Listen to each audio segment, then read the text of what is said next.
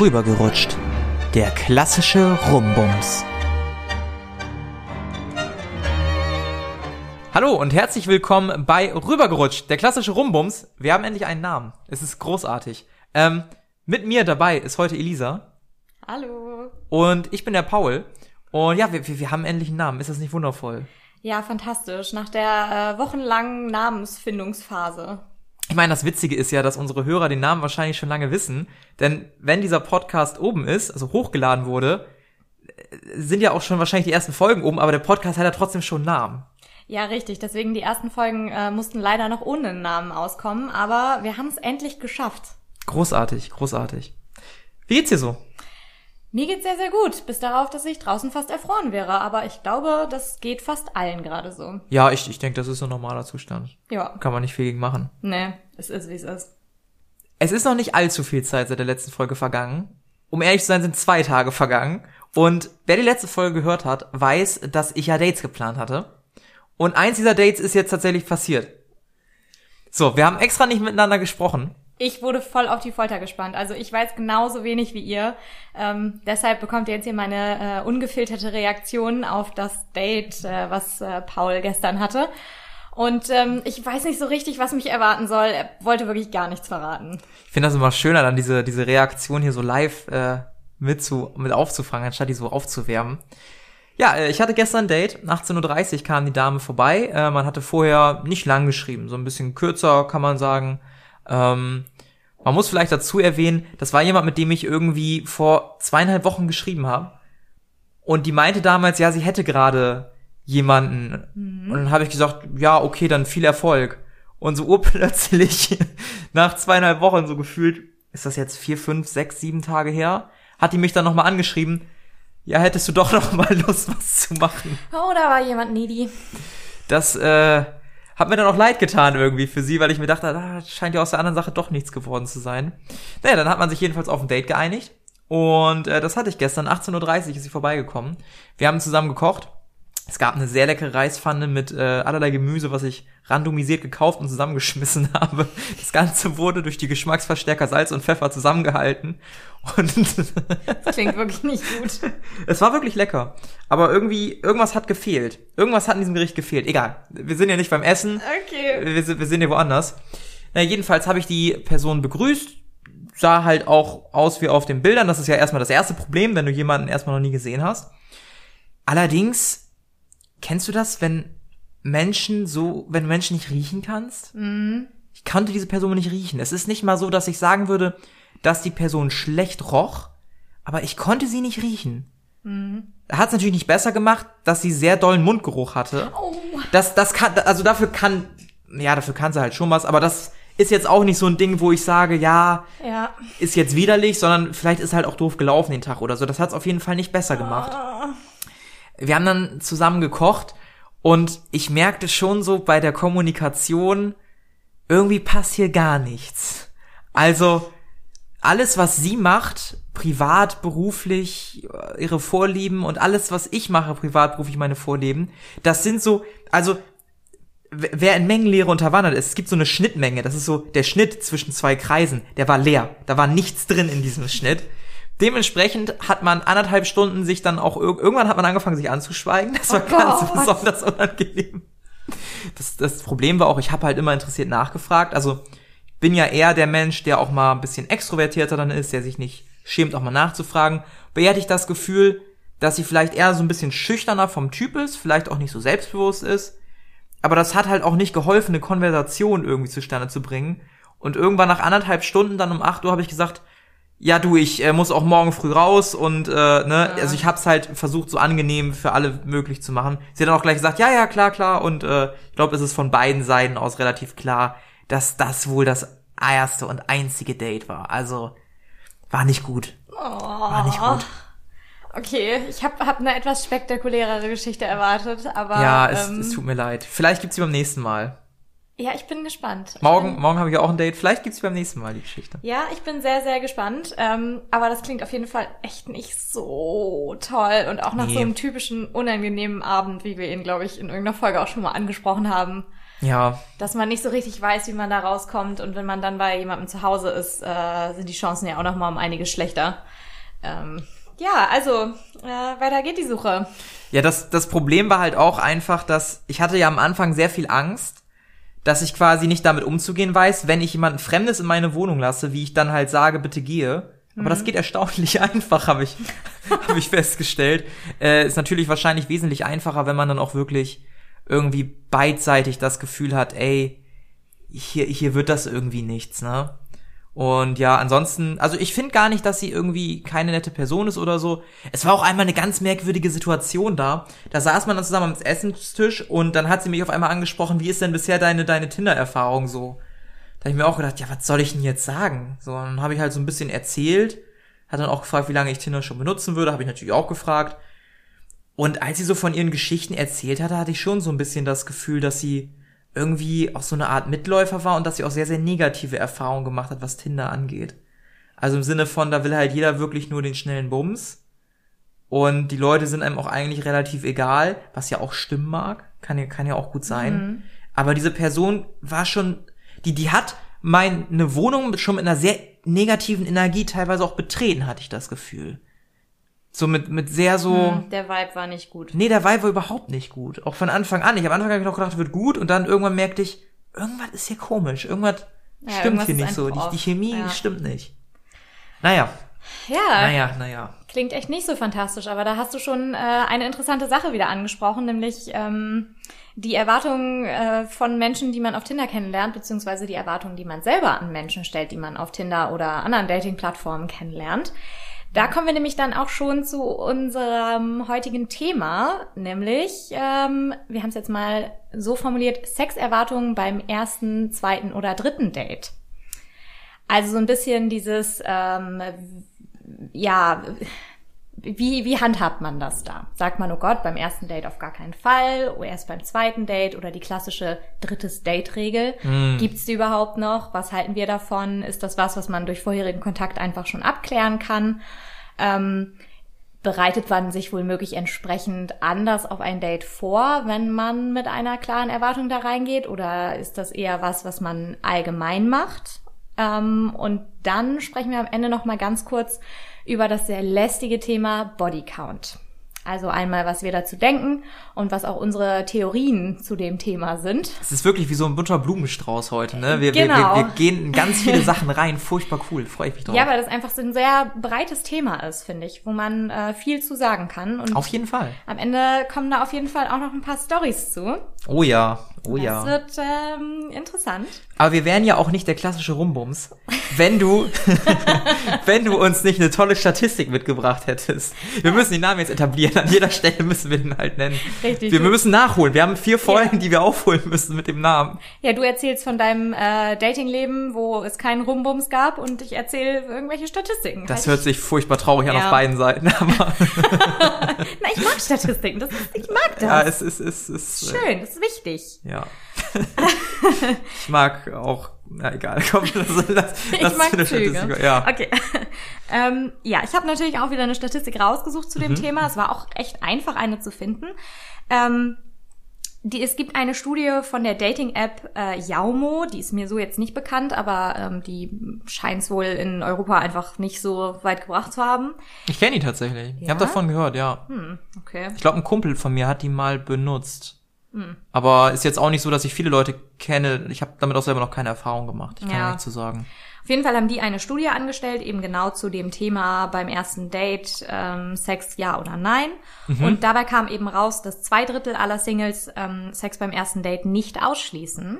Ach krass. Ja, ich Das ist echt, boah, das ist viel. ja, ich finde das auch relativ viel und ähm, ich bin positiv überrascht, muss ich sagen, Ja. weil ich damit gerechnet hatte, dass ähm, da die äh, Rate der Leute, die da eher judgy unterwegs sind, ähm, das Wort wird, glaube ich, heute noch häu- häufig fallen, ähm, deutlich höher ist. Ja. Und wenn man das jetzt mal aufteilt nach Geschlechtern, ähm, ist es so, dass 23 Prozent der Frauen sich darauf einlassen würden und ganze 72 Prozent äh, der Männer. Hm.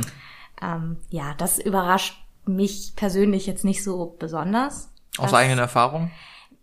Ja, auch einfach so, was ich aus dem Freundeskreis kenne.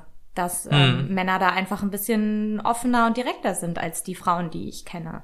Ja, ja. Aber damit kommen wir ja eigentlich auch schon, ähm, ja, so ein bisschen überspringen wir so ein paar Themen und äh, ich würde sagen, wir äh, kommen erstmal dazu, ob man sowas durch vorherigen Kontakt eigentlich schon klären kann. Klärst du das durch vorherigen Kontakt?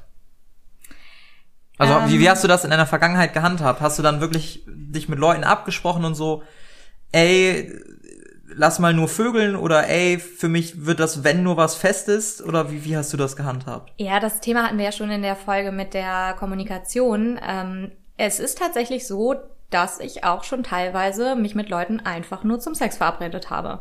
Also wenn das so geklärt wurde, also wirklich, meistens hat dann einer von beiden gefragt, ja, was suchst du denn hier? Und dann hat der andere geschrieben, ja, mal gucken oder so. Und dann, ja, auch was Lockeres. Und wenn man dann geschrieben hat, ja, dann war das eigentlich schon so gut wie geklärt. Dann hatte man einen klassischen Rumbums. genau, dann hat man sich zum klassischen Rumbums verabredet. Perfekt. Ähm, nee, das äh, ist tatsächlich die einfachste Variante. Ja, glaube ich auch. Also wenn das für beide Seiten völlig klar von Anfang an ist, Ja. ey, dann ist doch super. Es, es gibt doch nichts Besseres, als wenn beide Seiten sich einig sind, was sie wollen. Und das muss ja jetzt nicht mehr der klassische Rumbums sein, sondern das kann ja auch sein, wenn, wenn beide Menschen klar sind irgendwie, ich möchte halt nicht einen klassischen einmaligen Rumbums, sondern ich möchte vielleicht einen wiederkehrenden klassischen Rumbums Ja. und ein bisschen auch intimer mit der Person emotional werden, ist man sich da auch schon mal einig. Ja, und also meiner Erfahrung nach ist es so, dass ähm, die Leute, mit denen ich mich tatsächlich nur für was Lockeres verabredet habe, mit denen habe ich vorher nicht großartig geschrieben. Also da hat Ja. es mich auch nicht großartig interessiert, was die beruflich machen, ob die Haustiere haben, das ist, war mir egal, weil da ging es dann wirklich nur darum, dass ich die ähm, attraktiv äh, finde und ja, das für mich in Frage kommt. Ja. Aber da ging es nicht darum, dass ich irgendwie ernsthaftes Interesse an dieser Person hatte. Ja, So. Wie, wie hast du das gemacht? Also äh, gab es Situationen, in denen du das auch schon mal so klar abgeklärt hast? Oder äh, hat sich das, wenn dann, immer nur so ergeben? Tatsächlich habe ich das noch nie so abgeklärt, würde ich sagen. Also ich bin ein Mensch, das kannst du vielleicht auch bestätigen, der manchmal vielleicht selber gar nicht so weiß, will, was er gerade eigentlich möchte. Yep. Also es gibt Situationen, in denen ich Single bin, wo ich dann vielleicht mal sage, boah, ich hätte eigentlich nur Lust auf jemanden, mit dem ich rumbumsen kann. Oder ich bin in Phasen, wo ich dann mal sage, ey, ich würde voll gern jemanden fürs Leben kennenlernen. Bei mir ist es sehr, sehr, sehr, sehr personenabhängig. Und bevor ich eine Person nicht kennengelernt habe, also ich, ich schließe weder was aus, noch bin ich nur auf eine Sache aus, sondern ich gucke halt meistens, wie auch zum Beispiel gestern Abend, wie ist der Vibe mit der Person, in welche Richtung entwickelt sich das. Und so hatte ich halt schon Dates, wo man halt sich beim ersten Mal getroffen hat und noch irgendwie am selben Abend dann zu jemandem nach Hause gegangen ist. Ich hatte aber auch schon halt Dates mit Personen, wo man erst beim dritten, vierten, vielleicht sogar erst fünften Mal miteinander geschlafen hat. Und wo dann halt auch mehr draus wurde.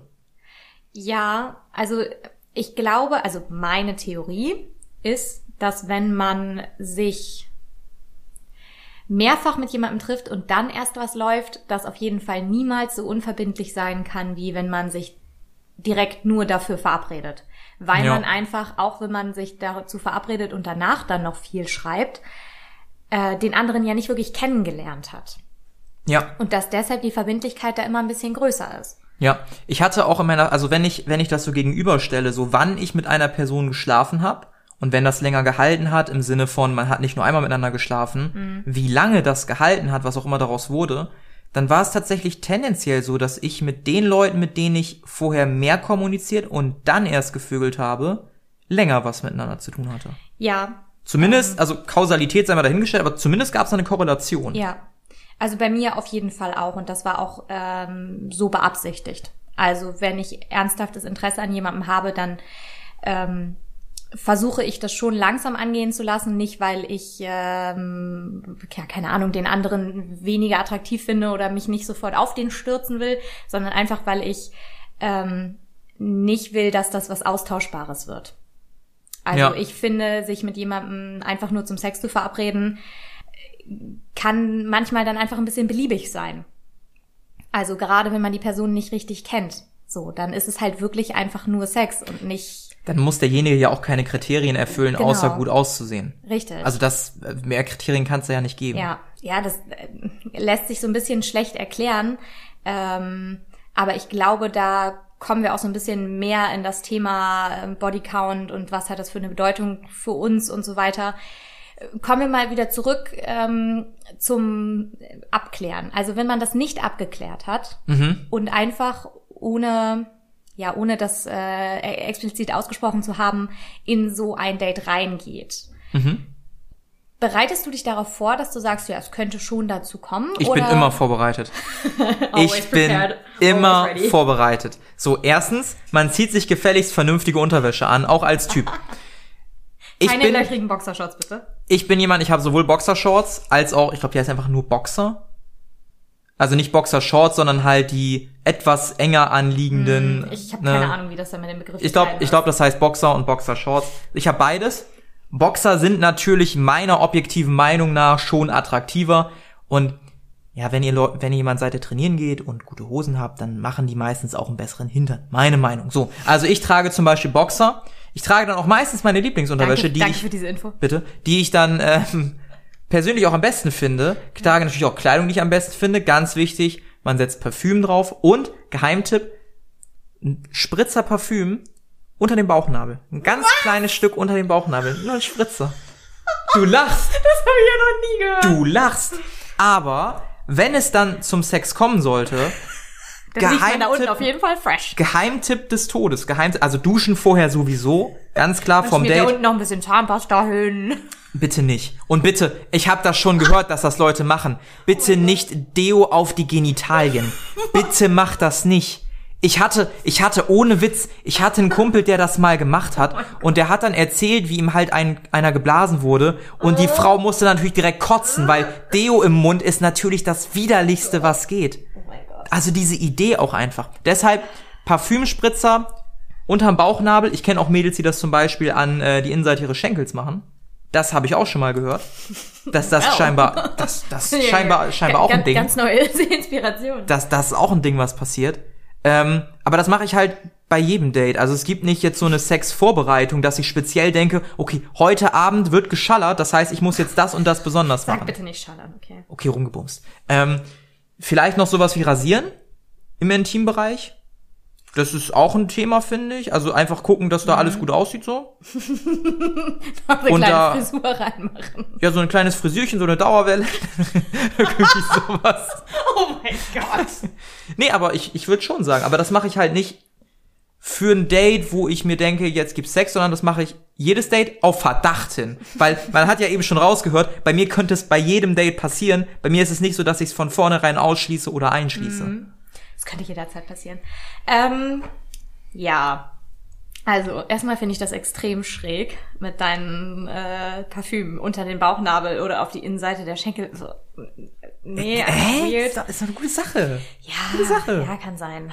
Ja, ich, ich komme gerade drüber hinweg. Ähm, zum Thema Vorbereitung äh, kann ich auch nur sagen, dass ich das ähnlich handhabe, ähm, aber nicht ganz so. Also, wie ich ja schon gesagt habe, wenn ich ernsthaftes Interesse daran habe, jemanden kennenzulernen und ähm, na, beim ersten Date kann man das ja meistens noch nicht so richtig abschätzen, aber so beim zweiten oder dritten Date eigentlich schon. Dann weiß man ja schon, ist man mehr interessiert an dem oder will man den eigentlich nur ins Bett zerren. Ähm, dann bereitet man sich da schon anders drauf vor. Also ich hatte auch schon zweite Dates, wo ich nicht so top vorbereitet war, weil ich einfach dachte, nee, das hindert dich vielleicht auch daran, das Ganze hier zu überstürzen. Aber bei ersten Dates, Weil in welcher Art überstürzen? ja, keine Ahnung, wenn ich das Gefühl habe, nee, ich äh, habe hier jetzt nicht die passende Unterwäsche an, um mich auszuziehen, nicht, dass das ernsthaft irgendjemanden mal davon abhalten würde. Also Das ist auch so ein jede, Mythos, jede, richtig, ich. Ne? jede Frau, die das denkt, ich habe keine passende Unterwäsche an oder äh, ich habe einen Schlüpper mit Blümchen an, ja, ist egal, der wird ja eh ausgezogen. Aber ganz im Ernst, wenn, wenn ich merke, dass jemand passende Unterwäsche anhat und ich die wirklich hübsch finde, bin ich mir auch nicht zu schade, da ein Kompliment dazulassen. das ist auch gut so. Weil dann merke ich halt, da hat Ja. sich jemand Mühe Ja. gegeben und Ja. ich finde es meistens dann auch mega hübsch und dann sage ich das auch. ja, das ist auch gut so. Wie gesagt, da gibt es die Sache, die positiv auffallen kann, aber es gibt eigentlich fast nie Unterwäsche, die richtig negativ auffallen kann. Also, außer man hat irgendwie. Ja, so ein Oma-Schlipper ist schon scheiße. Ja, aber Meine Meinung einfach ja, okay, mal. gut, das ja, nee, da, da, egal. Okay. Ähm, von daher äh, ist das, glaube ich, manchmal dann eher so ein Zeichen dafür, dass ich mehr Interesse an jemandem habe, wenn ich nicht so top vorbereitet bin, als wenn ich top vorbereitet bin. Wenn ich natürlich explizit dazu verabredet bin, mit jemandem zu schlafen beim ersten Date, dann wird sich da schon vorbereitet. Also Okay, natürlich. was, was, was ist da so eine Vorbereitung? Ich habe ja eben meine Routine abgesteckt. Ja, natürlich. Also Haare, na, Haare waschen, ja, ja. ich bin, okay. Ah, wir reden, wir reden jetzt nicht über meine Haare wasch, Haarwaschroutine. Ähm, das ist ein bisschen komplizierter. Ähm, ja, aber schon rasieren, Beine rasieren, oh, dauert ewig, ist furchtbar, ist nervig. Wenn dann nichts läuft, ist man beleidigt. Nein. Mm. Ähm, ja, halt rasieren. Das heißt, als, als, als Mann gibst du mir den Hinweis, schon mal so ein bisschen über die Beine zu streichen vorher, um zu gucken. Ja, ist das, ist das so ein Zeichen? Ja, doch, das so eigentlich Zeichen? schon. Also ich kann es natürlich jetzt nicht pauschal für alle Frauen sagen und wer sich nicht die Beine rasieren will, soll sich nicht die Beine rasieren. Das soll jeder machen, auf, wie er auf möchte. jeden Fall. Und, und Typen, das ist jetzt kein Zeichen für euch, go, ne? Also ja, bitte. genau, richtig. Einfach nicht irgendwelche Beine angrabbeln. Das könnte ein Hinweis sein. Ja, es könnte ein Hinweis sein. Okay. Und eigentlich geht es auch mehr so ein bisschen darum, ähm, dass wenn man sich mit jemandem trifft und äh, da die Möglichkeit besteht, dass man da die Nacht verbringt und eben sich nicht einfach nur zum Bumsen trifft und dann wieder nach Hause geht, weil da ist das, da brauchst du, ja, da ist eigentlich eindeutig, was da, was da Sache ist, sondern geht es ein bisschen darum, was man mitnimmt. Also da geht es gar nicht unbedingt um die äh, Du nimmst was mit? Hy- Hygienevorbereitung, weil die ist ähnlich. Ich bin niemand, der sich da so super aufstylt, da habe ich einfach keinen Bock zu. Ähm, sondern geht es mehr so darum, was man mitnimmt. Also was man so in seine Handtasche tut, was man eventuell brauchen könnte. Nämlich eine Zahnbürste und einen zweiten Schlüpper. Du nimmst eine Zahnbürste mit? Also, ich, Nimmst einen zweiten Schlipper mit? ja, ich möchte jetzt hier nicht, nicht, ähm, Hast du ein Kulturtäschchen dabei? Nein, So mit Shampoo und Deo und einem Waschlappen. Habe ich sowieso immer dabei. Ähm, ta- tatsächlich. Ich glaube, ich glaube, dass die meisten Frauen das haben. So eine, so eine Ja. kleine Tasche, wo alles drin ist. Aber aus den Zeiten, wo man noch feiern gehen konnte, damals, die guten alten Zeiten, ähm, Da hast du nicht immer eine ich? Zahnbürste. hatte ich, lass mich ausreden. Ich hatte eine, eine Lederjacke, die ich immer anhatte und diese Lederjacke hatte viele Taschen. Ich hatte meistens keine Handtasche dabei. Und in dieser, wenn ich die Lederjacke jetzt noch wieder anziehen würde, würde ich darin mit Sicherheit noch Sachen finden wie eine kleine klappbare Zahnbürste. Eine klappbare Zahnbürste. Das gibt es, eine Reisezahnbürste. Eine Es gibt Reisezahnbürste. klappbare Zahnbürsten? Ja, natürlich. Aber die packst du doch nicht einfach so in die Jacke rein. Die kann man so zuklappen und dann ist die So so, im Beutel, mit so einem oder? Schutz. Da ist dann so ein Schutz vor quasi. Das Ah, gibt's okay. ja. Eine klappbare Zahnbürste, Ja. einen zweiten Schlüppi. Schlüppi finde ich übrigens ein sehr unsexy Wort. Das impliziert ja aber schon, dass wenn du in den Club gegangen bist, so ein klassischer Ja. Rumbums auf jeden Fall in Frage kam. Ja. Ja. Aber was halt nicht in Frage kam, ist dann eklig wieder nach Hause zu müssen. Deswegen, Ja, ja. ja. Also, Ich mache das tatsächlich nie. Also, wenn ich das erste Mal, also auch wenn ich schon davon ausgehe, wenn man sich bei ihr trifft Hm.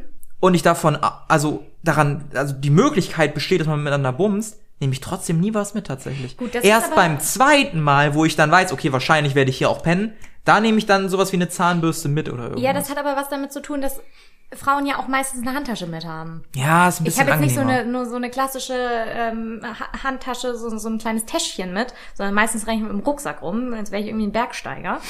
und da passt dann halt entsprechend alles rein. Ja, Aber gut. da fragt niemand. Also Hm. wenn man damit vor der Tür steht, ist es halt so, ja, hat halt eine Tasche dabei. Ja, normal. So. Genau, aber wenn, wenn man dann als Typ da irgendwie mit ausgebeulten Jackentaschen hinkommt, Ja, ist komisch. ist es, glaube ich, nochmal was anderes. Aber doch, also die Vorbereitungen wurden schon getroffen.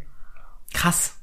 Das ist interessant. So, ich habe, ich habe, also wir, wir hatten ja das Thema Vorbereitung so als Subthema vorher besprochen. Ich habe da tatsächlich nicht an mitbringbare Sachen gedacht, sondern nur an, wie mache ich mich hübsch quasi. Ich finde das mega witzig. Also was, was das angeht, ist die Routine immer ähnlich.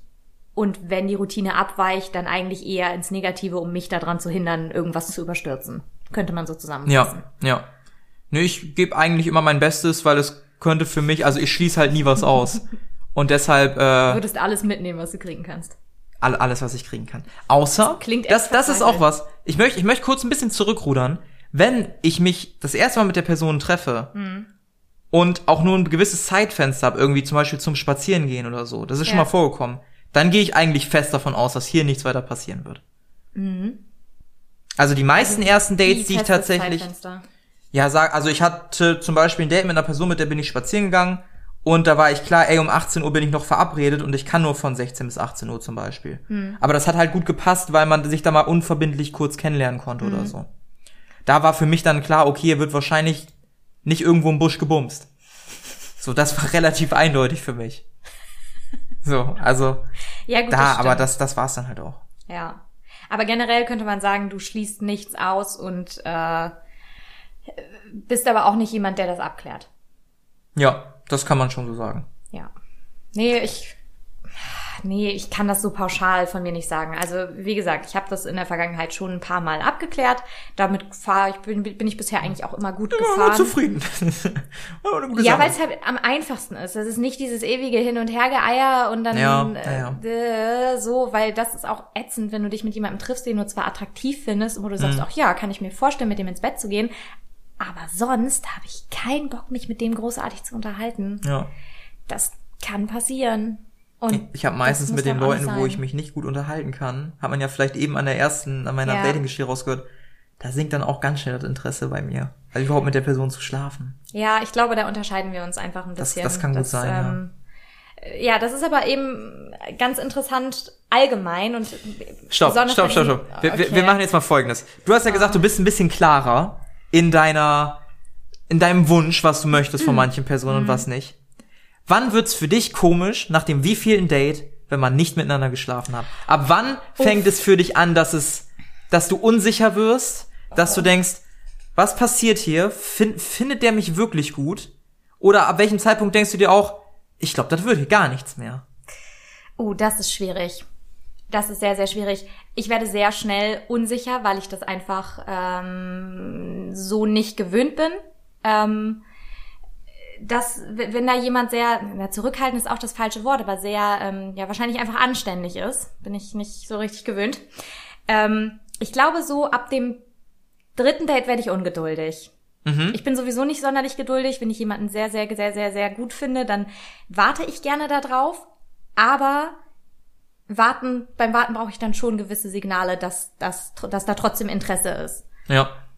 Weil wenn da gar nichts kommt, dann komme ich mir aufdringlich vor Mhm. und habe irgendwie ja nicht Angst, dass äh, ja doch eigentlich Angst, dass derjenige mich nicht äh, attraktiv findet oder mich einfach nicht ja nicht gut findet, so allgemein nicht gut, weil das kann ja sein, dass einen jemand total nett findet und sich gerne mit einem unterhält, aber wenn man selber den anderen auch noch attraktiv findet und sich vorstellen kann, dass da mehr geht, Mhm. Dann will man eigentlich auch gewisse Signale zurückbekommen, würde ich jetzt so behaupten. Ja, ja. Ab dem wievielten Date würdest du denn ungeduldig werden? Also ich versuche meistens, oh, das hört sich jetzt auch falsch an, aber ich versuche schon meistens beim zweiten Date zu gucken, was geht tatsächlich. Also wenn ich mich beim ersten Date mit der Person super verstanden habe und die Person noch attraktiv finde, dann versuche ich beim zweiten Date zu gucken, wie es der anderen Person so geht. Und das geht dann natürlich über Körperkontakt ganz viel, über vielleicht auch rummachen und dann vielleicht auch über Schlafen. Ab einem bestimmten Zeitpunkt merkt man Einfach einschlafen bei jemandem. einfach ein, genau dieses Schlafen, darüber rede ich, vollkommen richtig War mir klar. wenn derjenige dann nicht möchte, dass man schläft, also ne, wenn wenn man dann irgendwann merkt, okay, hier ist eine Linie überschritten und man fühlt sich doch nicht wohl, dann mache ich es noch mal abhängig, okay, wie sieht's dann beim dritten Date aus? Aber ich habe für mich tatsächlich auch so ein bisschen das Ding, nämlich wenn beim dritten Date man immer noch nicht miteinander irgendwie im Bett war oder auf irgendeinem Level intim war, dann ist auch irgendwas komisch, weiß ich auch nicht, weil ich bin mir dann meistens schon sicher, ob ich mit der Person Ja. schlafen möchte Ja. oder nicht. Also sicher bin ich mir eigentlich auch schon, entweder, also aller spätestens nach dem zweiten Date. Weil das sonst nicht zum dritten, also na doch, na, wenn ich mir nach dem zweiten Date immer noch nicht sicher bin, ob ich denjenigen attraktiv genug finde, um mit ihm Sex zu haben, dann finde ich ihn vermutlich nicht attraktiv. Genau, das ist es nämlich auch bei mir. Weil das Exakt. weiß man eigentlich relativ bald. Und selbst wenn man zurückhaltend ist, was ich nicht bin, ähm, findet man das eigentlich relativ schnell raus, weil das einfach ein Gefühl ist, was man hat und Ja. keine Sache, die man rational an irgendwelchen Gesichtspunkten festmachen muss. Für mich ist das erste Date zum Beispiel immer sehr erstmal sich Mhm. kennenlernen, gucken, was ist. Das zweite Date ist dann meistens viel entspannter. Ja. Und durch diese Entspanntheit entsteht dann auch meistens ein Gefühl bei mir, was ich mit der Person eigentlich haben möchte. Ja, es kann aber auch so laufen, dass durch das erste Date, wenn man denjenigen wirklich sehr, sehr, sehr gut findet, am zweiten Date dann ähm, die, dass die Spannung noch größer ist, einfach weil man nicht enttäuscht werden will. Weil so Ja. dieses Bild, was man vom ersten bis zum zweiten Date im Kopf behalten hat, Mhm. möglichst nicht ähm, enttäuscht werden soll. Also Ja, ich, ich weiß, was du meinst, aber ich, ich bleib dabei. So ein bisschen Körperkontakt und ein bisschen, Ja. und sei es nur, sei es nur ein Bussi, ne? So ein, so ein schöner, schmackhafter, so ein, so ein schönes Rumgelecke, so ein richtiges Rumrühren im feuchten Mundtunnel. Sorry. Ähm, ich glaube, also, ich glaub, wir brauchen irgendein Wort. ja, ja, wahrscheinlich. Also, wenn man halt nicht rummacht miteinander Ja. oder so ein bisschen Körperkontakt, kuscheln, irgendwas Ja, entsteht, dann weiß ich nicht, dann werde ich auch skeptisch irgendwo. Dann Ja. ich mir, was ist hier los? Äh, Das stimmt hier nicht. Ja. Auf der anderen Seite, ich habe ja auch eben erzählt, dass ich schon mal mit einer Dame ähm, einen Rumbumser hatte. Beim ersten Mal, da war ich dann zum Beispiel komplett überfordert. Da zähle ich mich dann auch zu diesen 72 oder 74 Prozent der Männern, der da halt gesagt hat, gut, ich sag jetzt auch nicht nein. Aber das war für mich zum Beispiel ganz, ganz ungewohnt, weil die Frau damals auch die Initiative ergriffen hat. Generell eine Sache, die ich persönlich aus meiner Erfahrung als Mann so direkt eher weniger kenne, sondern wenn eher indirekt durch Blicke oder durch die Art, wie die andere Person schreibt, dass man halt merkt, okay, das war quasi dein Go, bitte approach mich oder ne, so der Wink mit dem Zaunfall, hallo. Ja. So kann man auch immer missverstehen, dass da kein Wink mit dem Zaunfall ist, ne, auch da nicht falsch verstehen.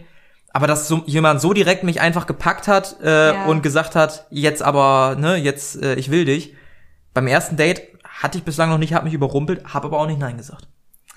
Ja, ich. Fand ich auch äh, nicht kacke. War okay. ist auch, fand's auch nicht kacke, auch schön. Ähm, ja, da so direkt die Initiative zu ergreifen, fällt mir auch schwer. Also ich äh, tue mich da echt ein bisschen, bisschen äh, schwer. Eigentlich würde es ja schwierig heißen. Aber das ignorieren wir jetzt einfach mal. Das, da muss ich jedes Mal dran denken.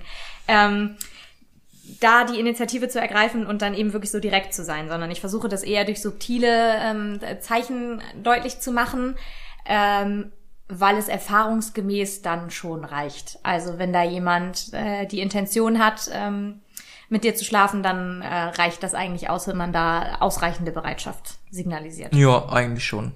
Ja. Gut, damit haben wir eigentlich ja schon relativ klar gemacht, wie unsere Meinung dazu steht, nämlich ist äh, alles kann, nichts muss. Wenn man sich wohlfühlt, go for it. Genau. So, dann, dann ist auch, ja, whatever. Ja. Auf der anderen Seite, lasst euch auch nicht so verunsichern, wenn da beim ersten oder zweiten Date doch nichts läuft. genau. Ab dem dritten, da, da dürft ihr unserer Meinung nach, also da würde ich dann skeptisch werden. Ja, aber da kann ich eben auch noch mal zusammenfassend für mich sagen, wenn ich beim ersten Date mit jemandem schlafe, dann habe ich nicht so viel Interesse an demjenigen, Ja. wie wenn ich warte. Weil wenn ich warte, dann bedeutet das eben, dass derjenige was Besonderes ist und das auch was Besonderes werden soll, weil beim ersten Date mit jemandem schlafen, bin there, done that, so Ja. bedeutet halt wohl möglich auch, dass ich nicht ganz so viel Interesse an der Person habe, weil ich einfach bereit bin, das Risiko einzugehen, dass es danach dann auch beendet ist.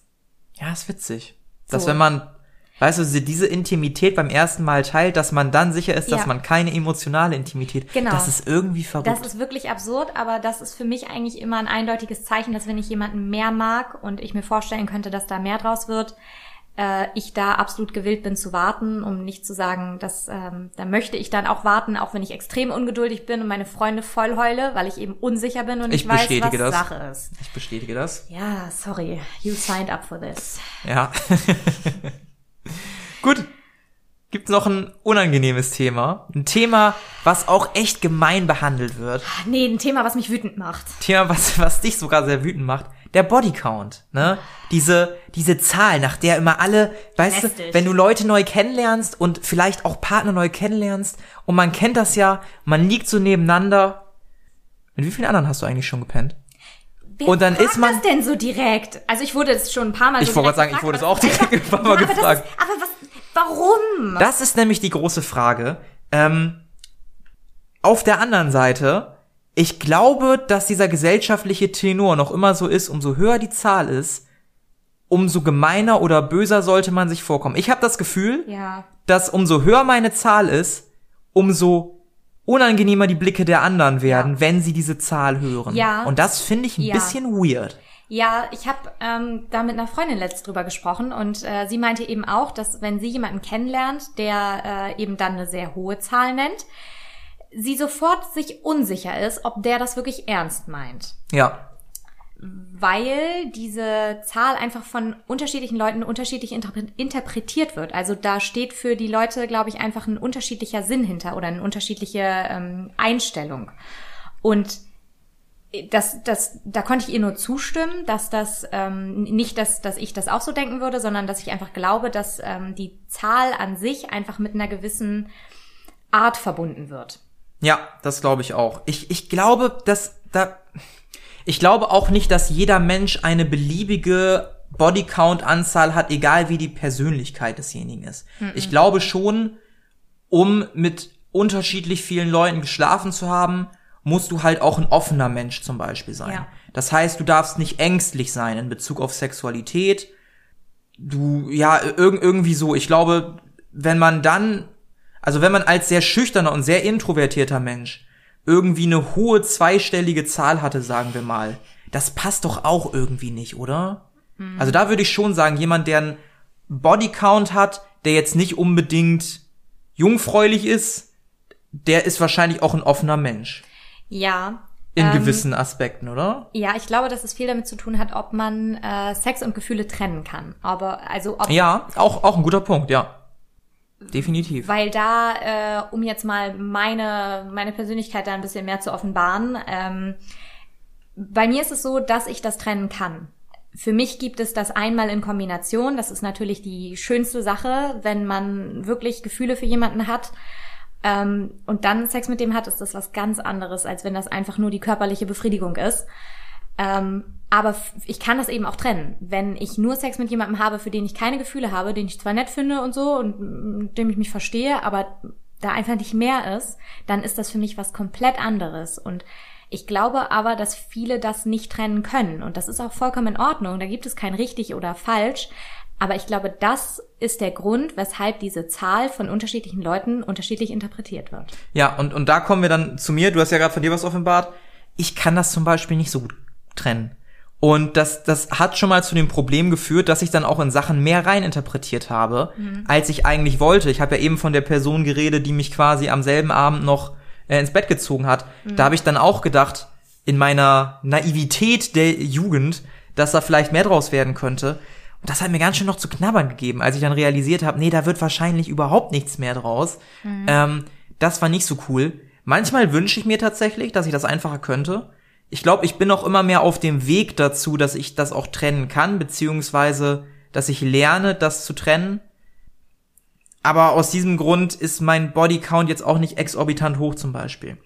Außerdem kommt da dann noch sowas zu wie Beziehungen. Ne? Mhm. Also wie lang hatte man gewisse Beziehungen. Im Optimalfall steigt der Bodycount in einer Beziehung nicht. Das ist meine persönliche, das ist meine persönlich am Anfang, bevor ja. die Beziehung aber jetzt noch da, steigt der um eins und dann in der Beziehung hoffentlich nicht, weil sonst kannst du die Beziehung meiner Meinung nach komplett in die Tonne kloppen. Sei denn, man hat eine offene Beziehung, das ist was anderes. Auch ähm, nochmal ein neues Thema für Auch nochmal ein neues Thema für eine neue Folge, sehr schönes Thema. Ähm, das ist halt auch schwierig. Ich kenne viele Leute, die im Abitur irgendwie zusammengekommen sind und bis heute noch immer zusammen sind und natürlich können die dann keinen Bodycount von 80 oder höher haben. oder von, oder sagen wir selbst von 5 oder höher haben die denn wahrscheinlich dann nicht. Mhm. Die haben wahrscheinlich einen von, kommt drauf an, wie aktiv sie vor der Beziehung haben, drei, vier, kommt halt drauf an, ne? keine Ahnung. Ja, aber da kommen wir schon wieder dazu, dass dieser, diese Zahl, die man dann da irgendwie hat, von dieser Zahl schließt man auf die Persönlichkeit, auf den Charakter einer Person. Und das finde ich einfach nicht richtig. Ja. Weil ich finde, dass das keine Aussagekraft hat. Also ähm, Leute mit einem sehr hohen Bodycount ähm, müssen sich ganz oft anhören oder stehen ganz oft unter dem Vorurteil, dass sie keine ernsthaften Beziehungen führen können. Und dass alle mhm. Leute, mit denen sie Sex haben, einfach nur beliebig gewählte Leute sind und dass da nie eine Bedeutung hintersteckt. Ja. Das ist aber Quatsch. Das nur weil man Blödsinn. einer Sache keine Bedeutung geben kann, heißt das nicht, dass man das nicht auch immer so handhabt. Also oft hat das Ganze eine Bedeutung. Das heißt nicht, dass diese Leute weniger gut darin sind, Beziehungen zu führen. Also ich kann das trennen und ich hatte lange Beziehungen und das hat dann damit nichts zu tun. Das ist einfach, das sind, sind zwei unterschiedliche Arten von, von Sex oder von, von dem Umgang mit Sex. Ja. So sehe ich das zumindest. Und auch diese Sache, die du sagtest, ähm, wenn man eine lange Beziehung hatte. Menschen ändern sich.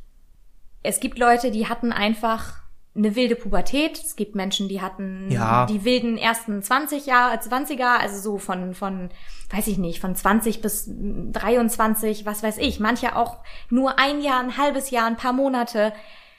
Wie auch immer das sein mag, hat das nichts damit zu tun, wie jemand ist. Also Ja.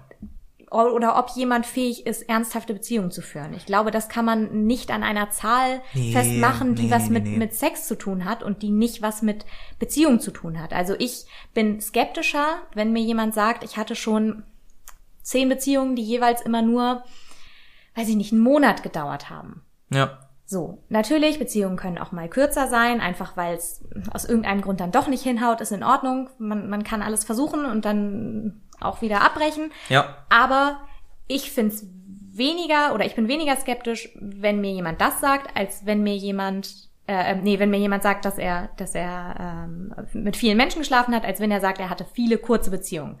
Weil dann glaube ich, dass jemand einfach das einerseits nicht trennen kann, aber andererseits versucht alles mitzunehmen, was er kriegt. Da kann ich vielleicht noch eine Nebengeschichte zu erzählen. Ähm, mein Masterstudium war zum Teil interdisziplinär und ich habe dadurch ganz viele Leute aus unterschiedlichen Ländern kennengelernt.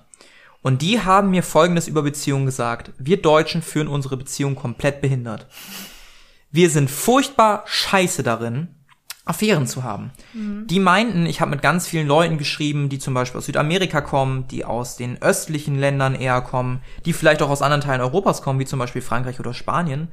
Und die meinten, dass es in diesen Ländern völlig normal sei, auch eine Affäre zu haben, ohne das gleich Beziehung nennen zu können. Ja. Das heißt, irgendwie drei Monate mit einer Person zu schlafen, trotzdem hohen emotionalen Austausch zu haben.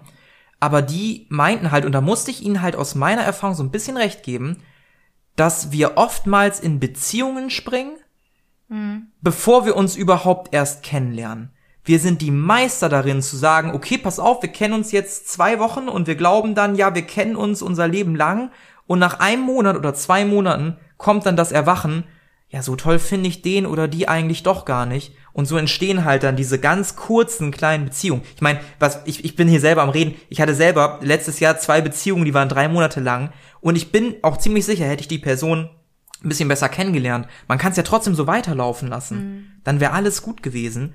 Und ob man das jetzt Beziehung nennt oder nicht, ich glaube, wir als vielleicht auch Deutsche sind ein bisschen auf dieses Wort Beziehung so versessen, das ist der Wahnsinn. Ich glaube, der Hintergrund des Ganzen ist das Sicherheitsdenken. Also einfach Wir- die Sicherheit ja, zu haben, ja, die Verbindlichkeit herzustellen, dass der andere ähm, einem verbindlich zusagt, Ja, dass man da jetzt irgendwie was Festes am Laufen hat. Was ich auch nachvollziehen kann, muss ich sagen. Da habe ich tatsächlich letztens ein Paper zugelesen, dass eine der wichtigsten Bedürfnisse eines Deutschen die Sicherheit sind. Und das spiegelt das wider. Wir fühlen uns unglaublich wohl, wenn wir eine gewisse Sicherheit haben. Das ist auch dieser typische Allmann, ne? Alles, was dieser Allmann macht, läuft daraus hinaus, Sicherheit zu haben. Ja. Das heißt, das hier sind meine Regeln, die werden gefälligst eingehalten. Und wenn die nicht eingehalten werden, werden wir nervös, weil die Sicherheit ist weg. Und dasselbe ist mit einer Beziehung. Mit einer Beziehung habe ich das offizielle Wort eines anderen. Du bist die einzige Ja. Person, die ich treffe. Du bist die einzige Person, die mir was bedeutet. ja.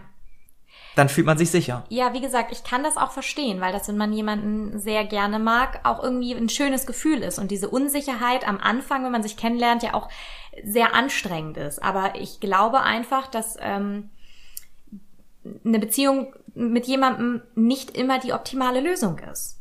Also oft fährt man besser, wenn man mit demjenigen einfach nur irgendwie was Lockeres hat. Das muss man aber eben auch abklären. Das ist also Ja, und was, was für mich noch viel interessanter ist, aber vielleicht ist das ein eigenes Thema zum Thema Überstürzen. Meine Meinung ist, aus den Erfahrungen, die ich halt in den letzten paar Jahren sammeln durfte, eine Person vielleicht lieber zwei, drei Monate kennenlernen. Man kann ja trotzdem mit der abklären, ey, triffst du noch andere? So, das ist ja eine Frage, die man stellen kann. Und wenn man die Person halbwegs einschätzen kann, dann weiß man das eigentlich auch. Aber dann spart man sich dieses Beziehungsding nur, weißt du, Beziehung ist ja auch immer anstrengend in dem Sinne, dass du dann halt, du stellst die Person allen vor und nach drei Monaten musst du es überall wieder abmelden und ja. du meinst ja auch schon selber, dir kommen Leute auch komisch vor, die immer diese ganz vielen kleinen Beziehungen haben. Ja. Das Ja. wirkt halt komisch irgendwie, oder? Ja, also ich glaube, wir tauchen hier gerade Ja, wir- wir- wir sind bisschen- gerade mega bisschen, abgeschwiffen. bisschen Mega zu tief ins Thema Beziehungen ein. Ähm, aber das, was mich eben daran stört, ist, dass Beziehungen als so positiv ähm, gewertet werden. Und ach, du hattest schon so viele Beziehungen. Du scheinst ja jemand zu sein, der sich ganz fest bindet und jemand, der verlässlich Ja. ist. Und oh, du hast einen hohen Bodycount. Na, du scheinst aber ja auch eine, eine Schlampe zu sein. So, du scheinst dich ja auch nicht festlegen zu können. Und Allgemein. Äh, Da, da werde Ja, ich wütend. ja. Da, da werde ich einfach wütend, weil diese Assoziation hoher Bodycount gleich Schlampe macht mich einfach nur wütend. So, und ich bin jetzt für eine Sache. Entweder einigen wir uns darauf, dass wenn man mit vielen Leuten schläft, eine Schlampe ist, egal ob Mann oder Frau, oder wir einigen uns darauf, dass wenn man mit vielen Leuten geschlafen hat, sich gegönnt hat, egal ob Frau oder Mann. Ich bin für finde, Letzteres. ich bin auch für Letzteres. Ich finde diese Scheiß, Alter, ich bin Typ, Junge, ich hab dich schon wieder geknallt und du kriegst High Five von jedem Typ. Und als Frau musst du dich schämen. Das ist auch so ein Ja. Ding. Warum muss man sich schämen? Sind andere irgendwie neidisch oder sind das Typen, die dann denken, oh, sie ist nicht mehr rein in Ich habe Anführungsstrichen? keine Ahnung, woher diese Erwartung kommt und es geht Bullshit. mir einfach nur auf den Sack. Also Aber ich glaube, das ist auch ein Ding, was wirklich. langsam veraltet. Das veraltet langsam, aber es ist nur eine scheiß Zahl und wenn du deinen Spaß hattest, hattest du deinen Spaß. Jeder soll das machen, wie er das möchte. Wenn er sagt, ich möchte nicht beim ersten, zweiten oder dritten Date mit jemandem schlafen, sondern erst beim 15., wenn das für den anderen in Ordnung ist, dann mach das so. Wenn du beim ersten Date mit jemandem schlafen willst und der andere das auch will, dann mach das. Halt dich nicht daran, wer irgendwie äh, meint, dass das, ähm, dass das sein muss oder dass das nicht sein muss. Das sind einfach nur dumme gesellschaftliche Konventionen, an die man sich nicht halten muss, wenn es einem damit nicht gut geht. Jeder macht das so, wie er das möchte. Und niemand hat das Recht, irgendjemanden dafür zu verurteilen, wie er das macht. Das grenzt leider oder das endet genau da, wo man jemand anderes dafür benutzt. Egal, ob man jemand anderes dafür benutzt, seine emotionalen Bedürfnisse zu, zu stillen oder seine sexuellen Bedürfnisse. Das muss auf Gegenseitigkeit beruhen. Dann ist das vollkommen in Ordnung. Das muss aber eben abgeklärt sein. Und genau deshalb finde ich das so gut, wenn man das vorher einmal abklärt oder zumindest im Laufe der Zeit, bevor einer von beiden daraus irgendwie einen Schaden mitnimmt. Ja, das ist, finde ich, eins von diesen zwei großen Irrtümern, was den Bodycount angeht. Dieses, umso höher der ist, umso unreifer ist der für eine Beziehung geeignet. Ich finde, Ja. es gibt noch ein anderes großes Thema. Umso höher der Bodycount ist, umso besser ist der im Bett. Ugh. Das ist eine der größten Lügen, Das die ist ich je allerdings gehört habe. ein sehr schöner Teaser für vielleicht die nächste Folge, vielleicht die übernächste Folge, je nachdem müssen wir mal gucken. Ähm, weil wir das Ganze hier jetzt doch schon relativ lang fortgeführt haben, haben Ja. wir uns äh, dazu entschlossen, äh, die Stories auf eine andere Folge zu verlegen. Ich glaube, da können wir einfach mal so eine allgemeine da machen wir eine Sexfolge. Komm, eine richtig dreckige Sexfolge. Ich zieh dich aus, dreh dich auf die andere. Oh Gott, bitte! So eine Folge wird das, eine explizite Folge. Womit wir auf jeden Fall rausgehen möchten ist, nur weil der Bodycount hoch ist, bedeutet das nicht, dass diejenige gut im Bett ist. Ich hatte schon genügend Partnerinnen, die einen wesentlich höheren Bodycount als ich hatten, aber mehr als der Seestern war da halt trotzdem nicht drin. Und der Sex war katastrophal. Ja. Also was mir wichtig ist bei dem Thema, jeder soll das so machen, wie er das möchte. Und zwar nicht, weil er meint, er müsste das so machen, weil das von jemandem erwartet wird oder weil es eben ähm, äh, ge- gegen das spricht, was von einem erwartet wird, gerade als Frau, weil da spreche ich aus Erfahrung, wird man oft für Sachen gejudged, die einem selber aber unheimlich gut getan haben und die einem plötzlich nicht mehr gut tun, weil jemand gesagt hat, äh, meinst du, das ist richtig? Ja, wenn es mir gut getan hat, meine ich, das ist richtig. Und als Typ, wenn euer Bodycount nicht besonders hoch ist, es ist alles in Ordnung. Ihr müsst nicht mit mindestens x Frauen geschlafen haben, nur damit ihr ein geiler Hengst hat. Beschäftigt euch viel lieber damit, wie es der eine Frau so richtig besorgt. Oh Gott. Aber darauf kommt's ran. Ja, okay. So, und in dem Sinne wünschen wir euch einen schönen Bums und bis zum nächsten Mal. Ciao. Ciao.